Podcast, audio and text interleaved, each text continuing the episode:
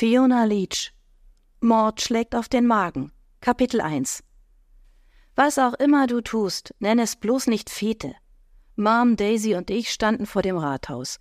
Es war ein warmer, früher Abend am Ende der Sommersaison, und in Penstowen war immer noch viel los, was nicht mehr lange so bleiben würde.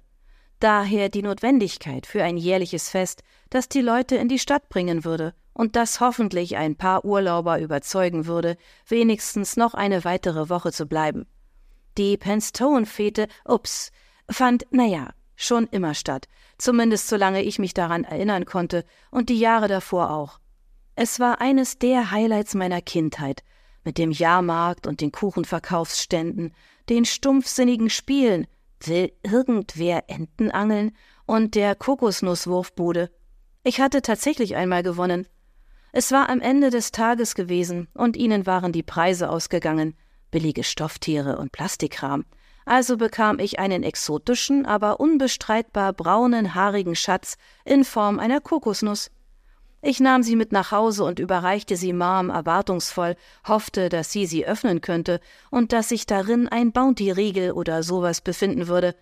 Aber sie sah sie nur amüsiert an und legte sie in die Obstschale, wo sie drei Monate blieb, bis Mom es satt hatte, die Kokosnuss abzustauben und sie in den Müll verfrachtete. Und dann waren da natürlich die Goldfische. Oh, so viele Goldfische, die in Plastiktüten schwammen und alle ganz unspektakulär in Marms größter Glasschüssel landeten, weil wir kein Aquarium besaßen. Sie alle lebten nie lang genug, um zu erleben, dass wir nach Barnstaple in den Tierbedarf fuhren, um eines zu kaufen. Also wurden sie in der Toilette runtergespült und der Kreislauf wiederholte sich jedes Jahr wieder. Aber Veränderungen lagen in der Luft, der Stadtrat hatte einstimmig beschlossen, dass man es den Ferienhausurlaubern da unten mal zeigen würde, indem man sein eigenes, eine Woche andauerndes Kunstfestival veranstalten würde, als Gegenveranstaltung zu dem Bekannten in St. Ives, die Küste von Cornwall herunter, das Künstler und reiche Hauseigentümer vom Land versammeln würde und in einer großen Gala gipfelte. Es würde trotzdem noch eine Kokosnusswurfbude geben, und die armen Goldfische würden am Galaabend sicher einen Auftritt haben, aber es war auf keinen Fall eine Fete, verstanden? Und da kam ich ins Spiel. Ich war hier, um für die Eröffnungsparty zu catern. Zumindest hoffte ich, dass ich das tun würde. Das letzte Mal, als ich das Essen für eine Feier bereitstellen sollte, die Hochzeit meines ältesten Freundes Tony Penhaligon, wurde die Feier durch das Auftauchen einer Leiche unterbrochen. Und die war nicht mal eingeladen. Und nein, es hatte nichts mit meinen Kochkünsten zu tun. Wie unhöflich.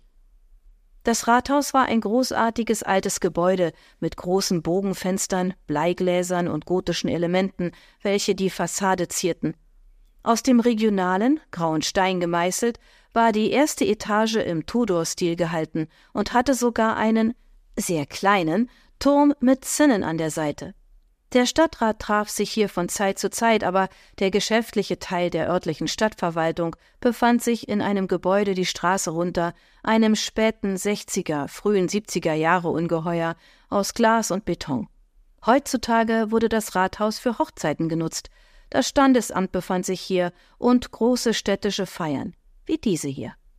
Hinter uns, nicht ganz so spektakulär aussehend, stand mein getreuer Van, das Pornomobil, so genannt, weil ich ihn von einem Typen abgekauft hatte, der in seinem Laden sexy Unterwäsche und ähm, erotische Hilfsmittel verkauft hatte, aber hatte schließen müssen. Die Vergangenheit des Wagens war vergeben, aber nicht vergessen, da sich, als ich ihn kaufte, ein riesiger, recht grafischer Sticker auf seiner Seite befand. Ein kleiner Rest war im rechten Winkel oder im falschen, je nach Einstellung, unter der neuen Lackierung noch zu erkennen, wie der Geist der perversen Vergangenheit. Daisy hatte es das Pornomobil getauft, und der Name war, wie der schweinische Aufkleber, kleben geblieben.